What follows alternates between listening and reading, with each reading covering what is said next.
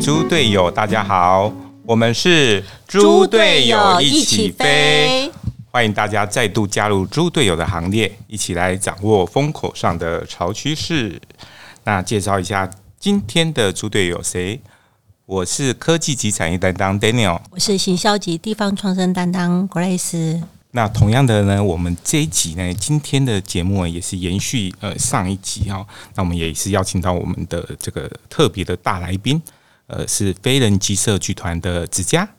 大家好，我是飞人机社的子佳。对啊，子佳，呃，上个礼拜上一集的节目也跟我们分享了这个，哎，这一次。今年度的新的劳务计划的一些演出跟工作坊的活动哈，这集的节目我们想要让他回归到个人的这个角度出发哈，来分享说在这个呃职场上哈，在身为这个一个呃艺文团体的工作者哈，一些呃经验跟甘苦谈。子佳在飞人待了几年的时间啊？呃，我从一五年开始在飞人。工作一直到现在大概五六年左右，所以现在是飞人呃的制作人哈。对，所以你制作的这个节目有有哪些啊？除了说老屋这个系列以外，呃，先介绍一下我们飞人集社剧团我们成员们的工作方式。嗯嗯，好，因为我觉得我们跟呃其他剧团的方式比较不一样。我们其实核心的正职的团员只有三位，嗯，就是团长佩玉，然后那个经理奶瓶跟我，就是在每年的规划中，我们其实是会互相分配，说，呃，比方说新制作会由奶瓶这边来负责，那我这边主要会是负责呃劳务计划以及那个巡演的部分。对，就是呃我们过去刚刚呃上一集有讲到了三部曲，出生长大的那一天跟消失。就是他在重新巡演的部分，会是由我这边来担任制作人去进行。哦，所以做这样的一个分工哦。那其实我们很好奇，说，诶，所以你是念你的过去念的背景是？啊，我是戏剧系哦，所以你是专业科班出身的，基本上，哎，可以这么说，不太愿意承认的感觉，因为在呃。在学校的时候，其实，在行政的训练是比较少的。那哦，应该说课堂上老师开的课会比较少，因为大部分还是在培育导演、演员或是一些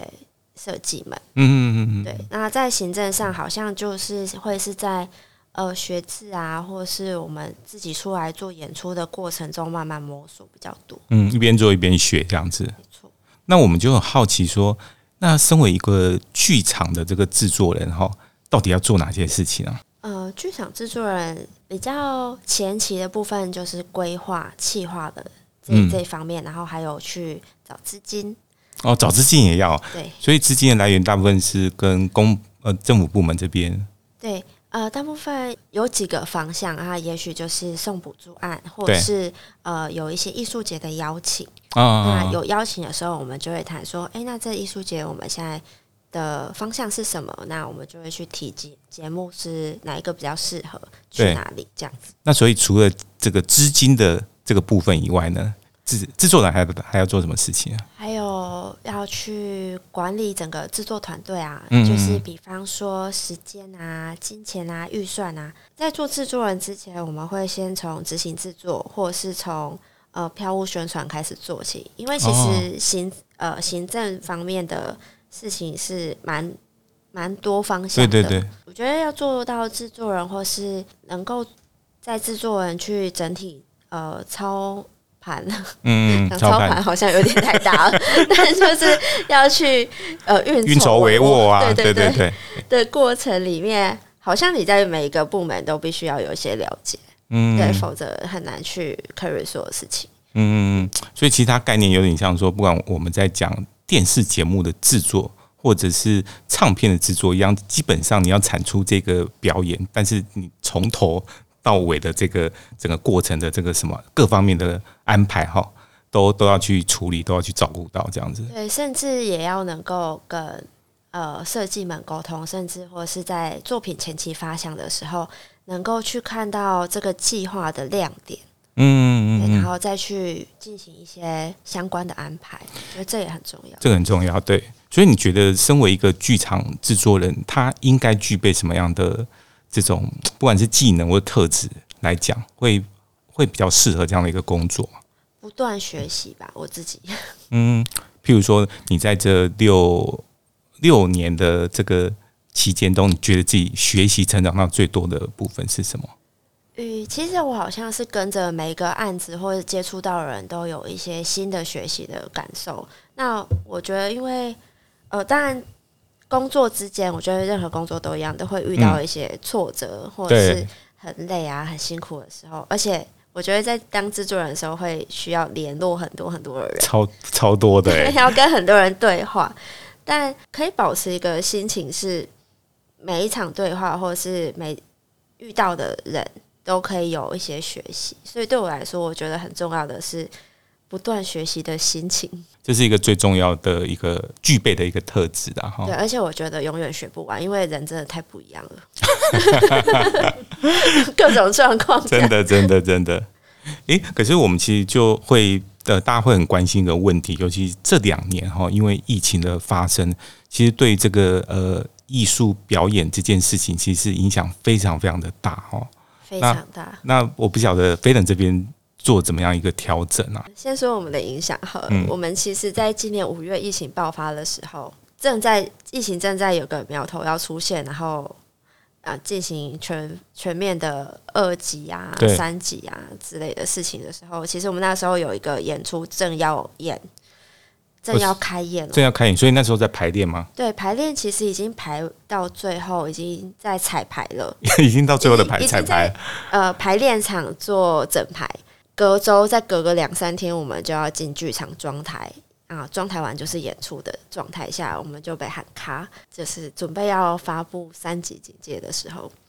所以，所以你们那时候是真的就从那个呃演出的现场、彩排现场就直接撤场这样子啊？对，我们。呃，那天其实蛮紧急的，而且有一种 红色警戒的感觉。就是呃，政府那时候其实还没有发布三级，是在发布之前前一天还两天的时间。然后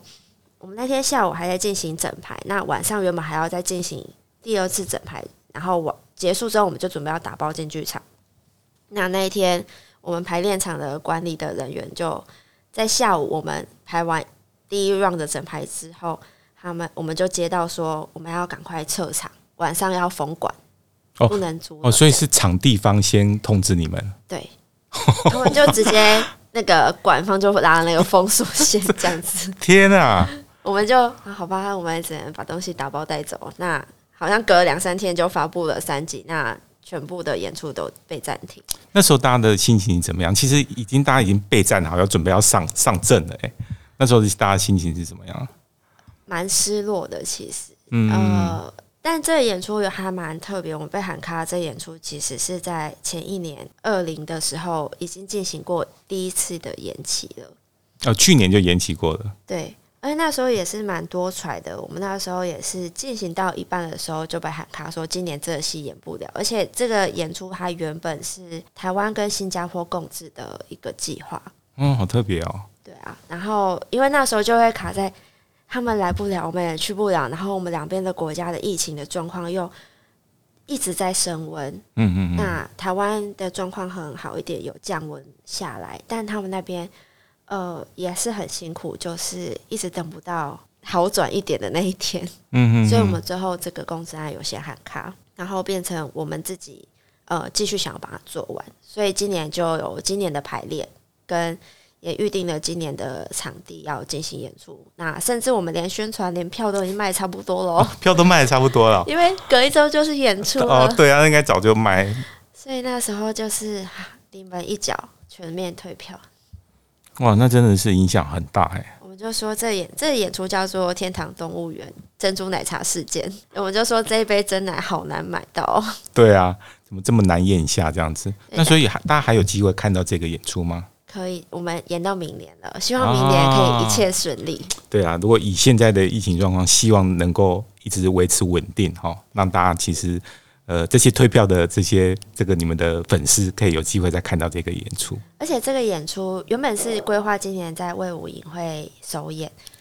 哦，今呃明年延期之后也是会在魏武营再进行演出的。哦，所以这个高雄的这个粉丝啊就有福了，这样子，我们就可以到隔壁隔壁的魏武营就可以来来参观这样的一个演出，这样子制作了三年的珍珠奶茶要来喝一下，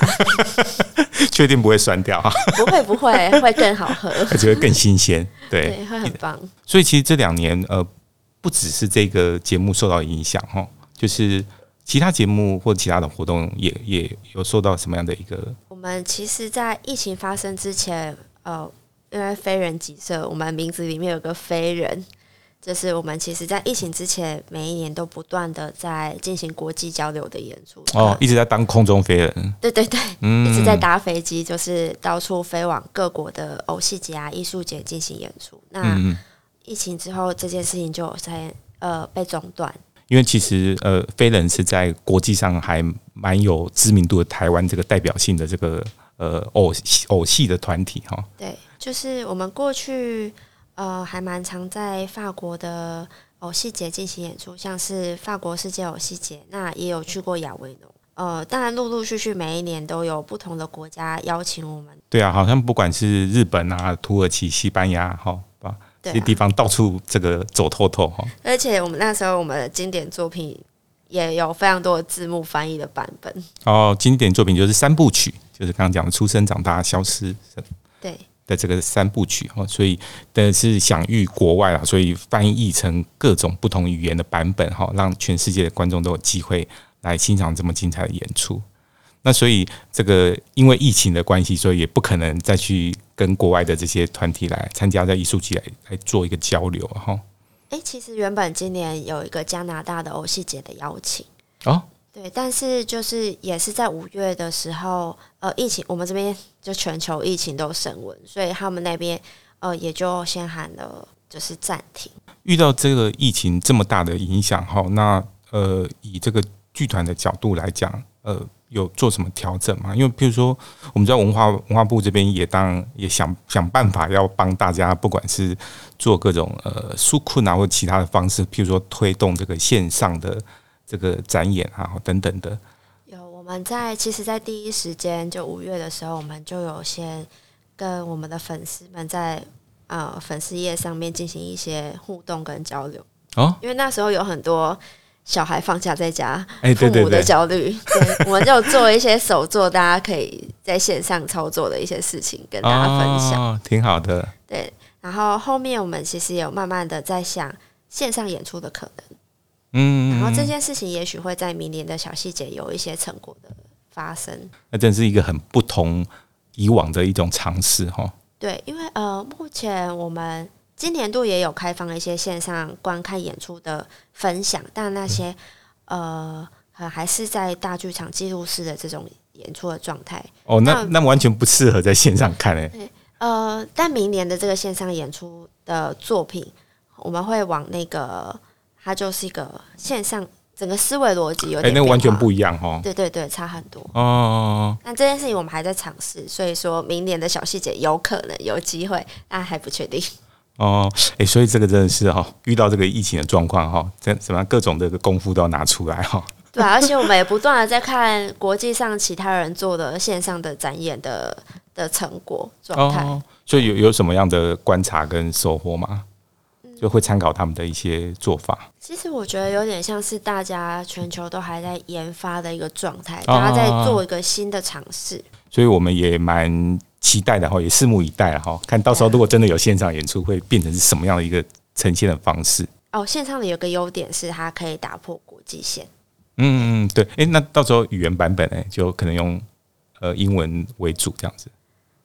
还不确定，但我想语言应该是我们还可以 handle 的语言，嗯，对对对，反正你们经常去国外这个演出啊，我们不同语言版本本。对，对对对。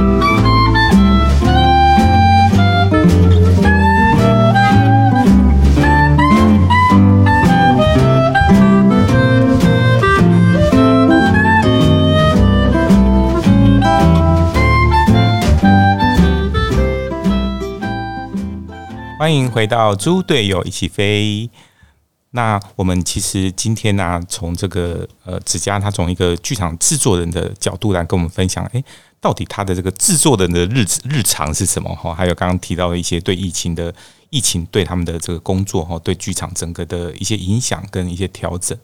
哦，其实今年的这个呃全新制作的这个节目，就是老屋二零二一的老屋计划当中，那特别提到这个呃很重视物件的这个这个部分的一个跟空间的一个连接哈。当初去设计这样的一个节目的时候。我不晓得说以剧场的呃团队来讲，是你们是怎么样去安排设计或者去发想这样的一个题目跟呃整个一些细节内容？呃，我们这次因为在老房子里面演出，所以我们其实也就对一些有年代的物件有一些讨论。嗯嗯，哎，怎么讨论啊？就是我们的呃那个我们的成员里面，大家会先带大家。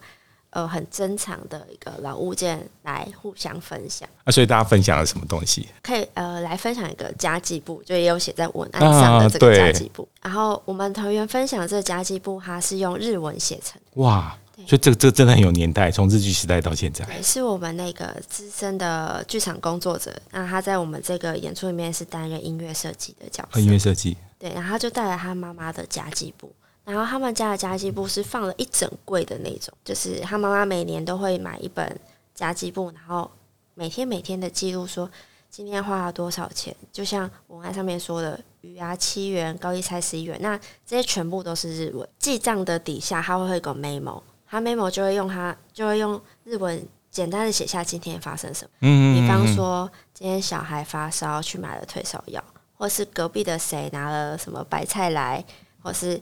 呃，包了多少钱红包给谁？这种很零碎的一些日常的生活轨迹，我觉得太有趣了。对，但呃，因为他妈妈是受日本教育的，那他跟我们分享这件事情的时候，反而是我们其他呃会日文的团员进行翻译，让他知道说妈妈写了什么话，嗯，留了什么言在里面。所以他听了以后一定超有感觉的。对，然后我们听，应该大家听的都很有感觉。对，看了这就觉得。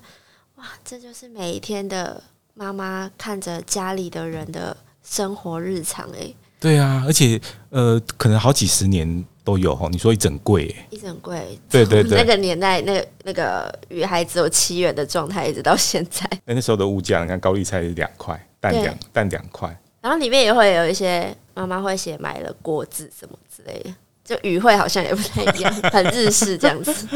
哦，真的很特别，所以它其实就变成是一个很好的假设，是要创作哈一个故事的一个题材的来源哦。对啊，真的。呃，就每个团员都有分享一些物件，包含呃里面也有回带车。啊，回带车就是以前录放机电录影带对要回带的那个那一台红色跑车。对这个你一定一定要，这个我们一定要解释一下，要不然那个没有经过那个，大家没有听过什么叫 VHS 录影带的时候，哦，大家可能不知道说什么叫什么叫回带车，到底是回带车还是回力车，对不对？啊，所以就是因为那时候录影带是如果有那个机器回带的话，它会很快。你如果放在录影机里面去倒，它倒很久很久，所以大家就会另外买一台这个回带车，它那个回带的功能可是。它通常我们都把它做成像一个跑车的那个样子，外形造型有红色、黑色，但它都是一台跑车的样子。对，而且它跑车有分，有分敞篷车或是就是箱型车。所以，所以有人是我没有钱收集那个名车，但我可以收集回带车，对不对？这样的概念哈。而且听就是过去的录影带店哦，有点久远了。但过去录影带店的时候，去租录影带都会有。一排 一排红色的那个回带跑车停在柜台，对对对，就是你要租之前，你要先去，它是还没有倒好的，你可以这样去把在那边用倒好的。然后就有一排停车场这样的感觉，就是停了好多台跑车在那边回带。那我们讨论到这个回带车的时候，就有在想那个倒回的这件事情，它就很像时间，就是好像在等待它倒回的那个时间里面，好好像也跟着回到了某个过去。嗯嗯嗯，然后我们再把它打开来看，嗯嗯嗯嗯，又好像时间又进行，就这件事情跟时间好像有个很巧妙的关联。哎，真的，因为讲到回带车，其实还蛮有感觉的。就是其实我们家里还有 VHS 的录影带，是为什么呢？是因为那时候是呃，就是外婆在八零大寿跟九零大寿的时候有拍的那个影片，然后所以那时候是用录影带，用这个 VHS 录影带去把它存下，并没有把它转转成光碟或者数位档案。因为那个年代没有，那后来也没有去做这样动作，所以变成是 要看这个，呃，就是家人如果还想要再去温习那时候的那种感觉的时候，哎，其实是会需要用这个录影带再放进那个平常从来不会去看的录影机里面，对对，去看。然后那个真的是一个时间的，刚刚讲到指甲讲的一个时间的一个回溯，然后一种很特别的一种感受。对，就是从这个老物件引引出来，而且它刚好又是一个回带这样的一个感觉，好像是记忆的一种一种一种穿梭或者是一个追寻的一个过程。在这短短的时间里，就是等待录影带回带的时间，有一种穿越时空的感觉。真的，真的，真的，真的。那我想要再分享一个，是我们导演佩玉分享的，是妈妈的砧板。哦，砧板哦，对，它是一块木头的砧板，小小的，然后上面有一些菜刀的痕迹。嗯，然后那块砧板呢，它其实现在还有在用。呃，虽然它已经被摆在家里的角落很多年了，那它现在就有别的用途，它就继续被延续下来。那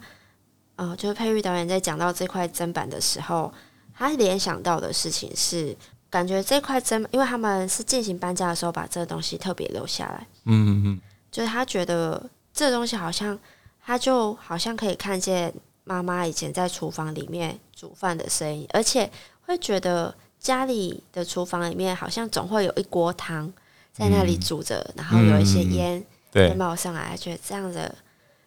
家的印象是很温暖。而且砧板上那个痕迹哈，就感觉是那个历史留下来，这个岁月留下来的印记，这样子。对，对啊，所以是是真的是还很美好的一个一一件事情，这样子。就其实我们对于老物件这件事情，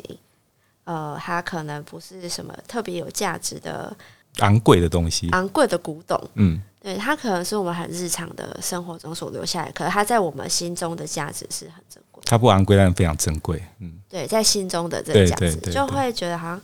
身边有没有什么东西是你不小心遗失了或丢掉了，会觉得心中非常的失落的。嗯那我觉得这东西好像就是我们心中非常珍贵的一块物件。嗯嗯，真的，而且其实是呃有很多事情是因为说，譬如说我们呃举例来讲，我们四角库文庄进驻在黄埔新村这边哈，但其实呃，因为它这边是一个老屋，是一个七十七年的一个日式的老屋，那呃，所以我们要配合这种有年代、有历史感的地方，所以其实当初我们要进来整个去呃重新去呃算是装潢哦，去呃设计这样的一个环境的时候，我们就开始想要去收集很多这个老的物件。可是我们发现，其实我们平常都把那些老物件呃，其实都丢，很多都不是搁置，然后搁置一段时间就是会把它丢掉，因为它可能它没有现代的功能性的。对，对，其实都会被我们丢弃哦。尤其在我们可能有时候搬家或整理家里的时候，每年过年整理一下就丢掉一堆，就觉得这个旧东西根本没有用了。对，然后可是因为我们要进入到这个老屋的这个空间当中的时候，我们在重新在想这件事情的时候，才发现，诶，这些东西好珍贵啊！但是其实我们一丢掉就找不回来了。对啊，有一些因为有年代感，像那个回带车，对现在已经，不会有人留这个东西啊！因为它实质上的功能已经消失了。真的真的，对，对但觉得好像呃，每个人或多或少都还可能会有一些无法丢弃的件或物品。那那东西伴随着我们一直生活下去之后，好像它就留在那里的感觉。就是说，这次的飞人用呃，像有举办这个风土之物的这个创作工作坊哈，我觉得用这个物件啊，可去结合这个偶戏跟影像跟音乐的整整的一些一些不同的这种素材哈。哦，我觉得还蛮期待，因为刚刚其实指甲有提到说，好像一些报名的这些学员哈，诶，好像有就是说有他们有很多他们自己很有这种呃自己的一些创意的发想哈，对一些主题的设计上哈。对啊，或是无论是对生长的地方、居住的地方，或者是他日常生活中的轨迹，有一些情感无法割舍的这种情感，呃，在里面就很期待大家也可以带着这些来，然后有所发挥，或是他的创作，用呃物件剧场语汇来表达、传达他的心中的想法。我想到这边跟那个指甲这边 echo 一下这样子，因为刚刚在讲这一段的时候，我就非常有感觉哈。就是之前我们也是在这个老房子的时候办个一系列的这个眷恋相谈所的活活动这样子，然后在对谈当中就是有聊到说，哎，以前老一辈有没有我们东西坏了，我们会去把它修护它，然后现在的人因为东西坏就把它丢掉了。对，好像对，那因为这次的这个主轴当中，还有讲到一个家跟情感的连接。那我觉得人与人之间的关系也是，以前人与人之间的关系如果不好的时候，我们好像会想办法去修护它。对对，因为人与人之间太亲太近了。对对呀、那可是现在因为工商社会有没有？那可能跟邻居或许也也大家就下了班就回家了，对啊，也没什么交流，所以大家感情不好的时候，好像就把这个关系给切断了，好像也没有机会，或者是也没有心思，或者是能力去修护它。对，好像很就像呃，现在很多东西，因为可能新的产品或新的东西出来的速度也非常的快，没错，好像就有不断的淘汰。其实我觉得像有一个我们身边每天都会使用的手机也是，嗯，对啊，所以我一直在觉得说，喜欢老屋的人，其实普遍我都觉得他们比较重感情。对啊，因为重感情，你会喜欢这些老东西，喜欢老朋友。那那可能人与人之间，这个因为你重感情，有没有？我觉得你也会珍惜它。或者是说在呃心中的那一块记忆，会嗯，很不断的去回想啊，或是他会收藏这样子，不断的放在心中的样子。对，而且我觉得很有趣，就是当我们进驻老屋之后，我们开始去收集这些老东西，我们就有一种感觉是，过去我们可能哎，因为用不到，或者是现在城市当中也是寸土寸金嘛，所以你东西丢弃了。可是有些人，我我们把我们的东西丢弃，可是会有人把它再捡回来耶。对啊，会 像我们就会，对，然后当别人捡回来的时候，我们再去看，比如说，哎，我们曾经有过一模一样的东西，这样子，那我们就会开始又觉得说，哎，我要珍惜这样的东西。对啊，对啊，所以在这个过程当中，我觉得是呃曾经把它丢掉，然后你又你你又失而复得又别别人把它捡回来，然后你从那个别人的呃，就像这样子一个呃创作的剧剧团那个剧当中，你可能从那个剧情当中中找回了。某一部分是自己当初的记忆有没有？对啊，然后我觉得又把它找回来，然后又会更珍惜它。我们会做老挝这个计划，其实也跟我们团团员们，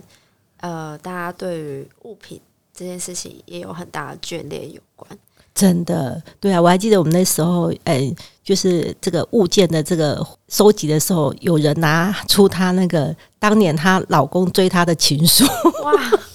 好精彩哦！真的超精彩。然后我就想到说，哎、我好像也有很多、哎，这样子，就可能我们当时可能并没有把它保留下，然后看到别人保留下来的时候，眼睛会发亮，我会觉得从别人的回忆当中，那些那些东西，好像自己又回到那个那个记忆这样子。嗯，我觉得大家都有一些很令人意想不到的收藏品，也还蛮期待，就是观众们或者大家可以跟我们分享这些，就大家心中有没有什么收藏？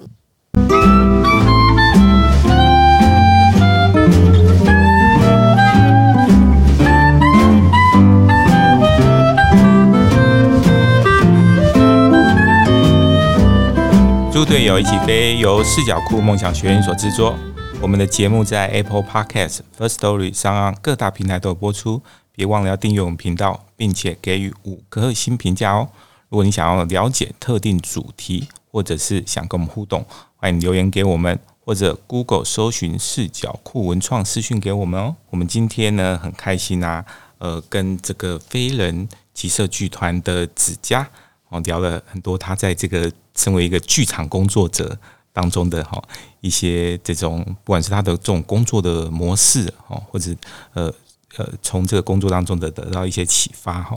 那我们最后想要请这个子佳来跟我们聊聊说，呃，到底这个剧场工作者有什么美丽与哀愁啊？好，这跟你的跟你本来对这个这个工作的这种不管是期待或想象，有有没有什么样一些，一定会有一些不一样啦哈。对，呃，我觉得剧场工作者或译文工作者，呃，这个这份工作美丽的地方在于，呃，可以去实践一些事情，嗯呃，这些事情是可以是非常理想的，就是心中的一些理想能够被执行啊或实践出来，无论是设计或是作品或是呃企划等等，我觉得这件事情是非常美丽的。对，哦，美丽动人这件事情，我想大家有憧憬的人都可以理解。但哀愁部分啊，我觉得是剧场工作这件事情，其实有点像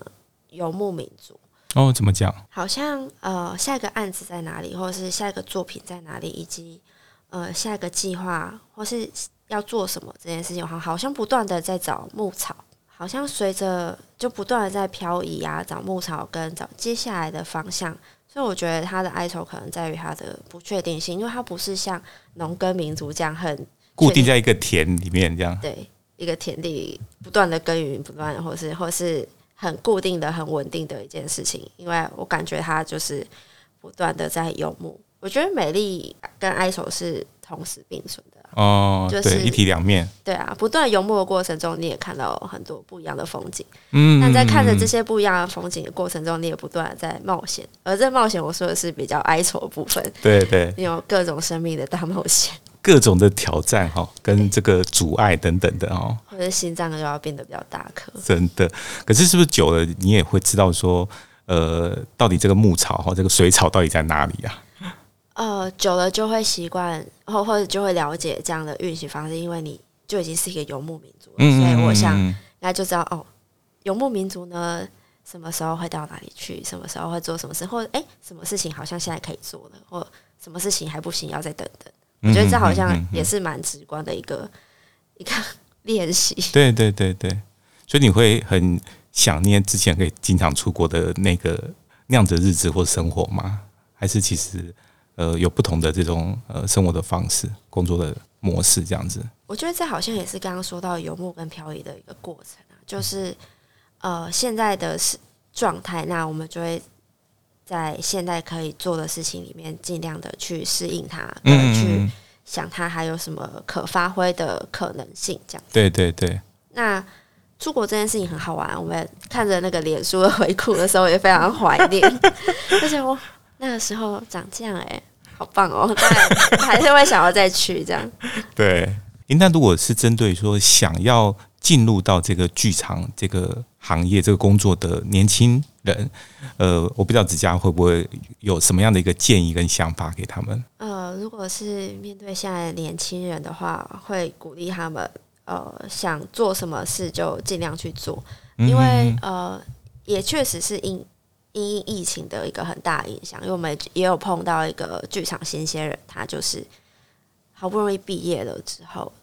然后想要踏入剧场工作，那他有两个方向，他也许是到国外继续进修，但嗯。我们有遇到说已经考上了，可是他去不了，因为疫情去不了状态下，好，那我先在国内先工作好了，对啊，也做不了，因为停业，所有事情停摆，所以哇，我就觉得现在年轻人可能跟我们当时刚出来的状态又有一些不一样的要面对的挑战，就是所以会想要鼓励他们说，能做的事情就去做，然后想做的事情尽量做。在还可以做的事的范围内，呃，去把它完成。对，因为其实疫情的发生，让大家可能对于这种不管是工作观或者是呃人生观，其实都被迫说会有一些的呃调整哈。那可能就是因为你很多事情不是说你决定怎么样就怎么样，那环境的这些变化也远远非我们个人或是我们人类可以所去掌控哦，或者是去去这个去期待的哈。那所以我们只能说自己去做一些调整，然后珍珍惜当下，可以做什么就赶快做什么。对啊，所以面对到现在的年轻人，我觉得鼓励居多、欸，嗯就是他们真的是特特别辛苦哈。对，然后真的是可以做什么事情的话，也会很想要尽力的帮助他们。好，所以我们这两个礼拜啊，非常谢谢飞人的子佳，飞人制作人子佳来跟我们分享他们的新节目哦，还有他自己在这个剧场工作的一些呃经验的分享哈。那希望这些年轻朋友都会有一些蛮多的收获啊。所以我们节目要进入尾声哦。那我们每个礼拜一的下午五点会准时在线上跟大家碰面。那我们现在跟大家说拜拜。